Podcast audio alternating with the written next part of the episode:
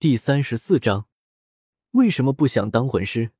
小三说不出来，或者说不敢说出来。但是应小牙却知道，而且还非常的清楚。不出意外的话，他的母亲肯定是不在了，而且被人类的魂师给猎杀了。如果不是十万年之后的魂兽很难再有突破，他可能连化形成人都不愿意。想要变得更强，想要有可以复仇的力量。那么他只能选择变成人类，成为魂师。只不过在那之后，他遇到应小牙，看到了另一种希望。既然又多出一条道路，那为什么还要选择魂师呢？微微叹了口气，仇恨的情绪确实可以促使假面骑士的力量变强，但只能是在前期的时候，绝对不是长期。而且仇恨这个东西非常的暧昧，它既不算是正面情绪。也不算是负面情绪，没有的话会有问题，有的话还是有问题。所以小三如果以这样的情绪接收假面骑士的力量，应小牙是不怎么赞成的。况且他还非常的反对小三不修炼魂师的力量。我可以让你成为假面骑士，但是会有一些条件。一听说可以让自己变成假面骑士，小三立刻来了精神。好的。不管是什么条件，只要我能做到，我都会答应的。那好，第一，你不得放弃魂师的道路。你先别急着变脸，我想你应该是需要力量的，那么就应该没有理由拒绝任何变强的方法。小三低下头，考虑了再三后问道：“你确定我可以变得更强？如果你愿意为之付出努力的话，好，我答应了。”那么我接下来说第二个条件，你修炼魂师所需要用到的魂环，必须由你自己去解决，包括我在内，史莱克的老师都不会出手帮你。啊！小三当场就愣住了，同时眼神也开始闪烁起来。应小牙暗笑，然后装模作样的说道：“这算是我对你作为假面骑士的一种试炼，你要拒绝吗？你绝对不会拒绝的。”因为你压根就不需要去找什么魂环，你之所以不想修炼魂师的原因之一，就是因为这个。十万年魂兽化人形之后再修炼，可以自取魂环，不需要去猎杀别的魂兽。这个事情在人类看来是非常奇怪的，几乎绝对会暴露自己是魂兽的真相。应小牙故意这么说，完全就是为了帮他找个借口，好瞒过其他人。不不，我不拒绝。这个条件我接受。小三强忍着窃喜之意的回道：“好，那第三个条件，在说第三个条件之前，我想问一下，你跟唐武的关系怎么样？啊，我指的是作为异性来说，你怎么看他？”话题突然牵扯到唐武的身上，让小三有些措手不及，脸色有些微红，不知道要怎么形容。唐武是他离开魂兽森林后。正是接触的第一个人类，而且还是异性。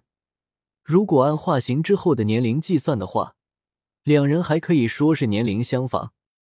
尽管在这些天相处的过程里面，小三多少有些抗拒与唐舞过多的接触，始终保持着一副拒人千里的感觉，但实际上，他早就已经对这个人类女孩放下了一些心防。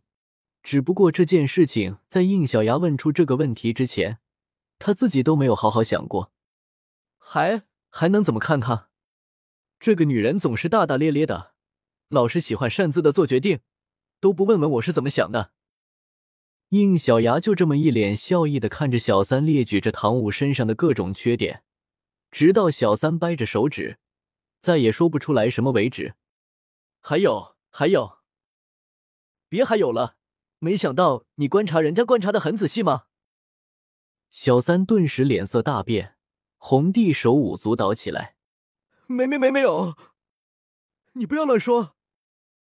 应小牙收起笑容，脸色认真的说道：“听着，小三，我的第三个条件，就是从现在开始，你必须始终跟唐舞在一起行动。我还会出面安排你们住在同一个屋檐下，你们一起修炼，一起作息，绝对不可以分开。”啊！可是，为什么啊？他可以救你的命。应小牙伸出手揉了揉小三的头发，你现在不需要明白，我想你也明白不过来，到时候你自然就会清楚的。好了，我要说的话就是这些。唐武那边差不多也应该好了，你现在就回去等他吧。过些天我会带着你们还有其他几个假面骑士的候补一起去一趟魂兽生存区，在这之前，你们该修炼修炼，绝对不可以有懈怠。说完，都不让他有询问的机会，便让一头雾水的他回去了。其实，如果不是因为知道他们两人最后一定会结成 CP，应小牙都要直接告诉他。让他以结婚为前提去泡唐舞了。不过恋爱上的事情，外在的干扰项越多，反而越不好。自己虽然没有谈过对象，但是这点道理还是懂的。之所以要刻意这么安排，其实还是希望他们的关系能发展的稍微快那么一点。其目的也正如自己刚刚讲的那样，救他的命。他是魂兽这件事情，不动用魂力还好，一动魂力。封号斗罗级别的马上就可以看出来，想要骗过封号斗罗的眼睛，就目前而言只有一种方法，那就主斗罗世界唐三送给小五的那朵相思断肠红。可问题是，这等仙品之物是要认主才能有用，而认主的条件还非常的苛刻，必须要饱含对一个人的爱意，不可以有任何的瑕疵，才能取下他，并被其认主。最重要的是，这个机会只有一次，因此一定先保证他们两人关系走到主斗罗世界的那两个人的程度才可以。至于相思断肠红吗？系统，你有线索吗？没有，但是如果解锁了某个假面骑士的力量之后，可以有办法找到。都不需要系统提示，应小牙就知道他指的是哪个假面骑士。你说的是假面骑士 W 吧？双旗拥有地球图书馆的检索能力，确实有办法。那看来这次出去，得想个办法解锁双旗的力量了。友情提示：地球图书馆是属于假面骑士世界观里的特殊能力，魔改之后已被本系统设定在了极限记忆体中，所以单纯解锁双骑的力量是无法获得的。什么？那也太坑了吧！极限记忆体可是双骑的最终道具了，我得解锁到什么程度啊？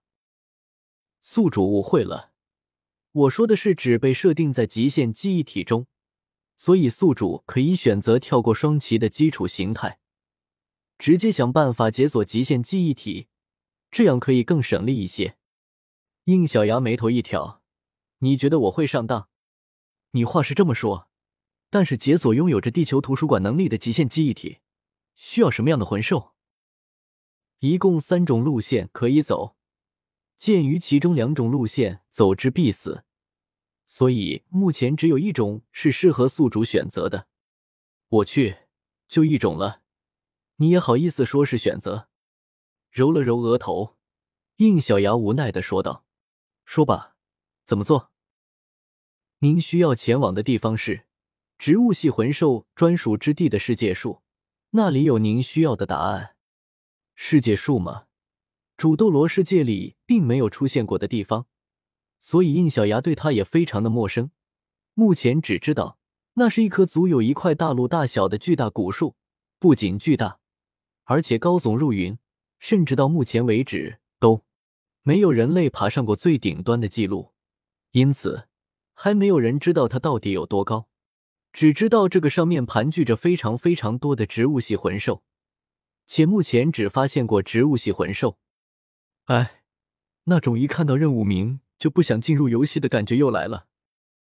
读修真英格兰，请记好本站的地址：w w w. 点 f e i s u w x. 点 o r g。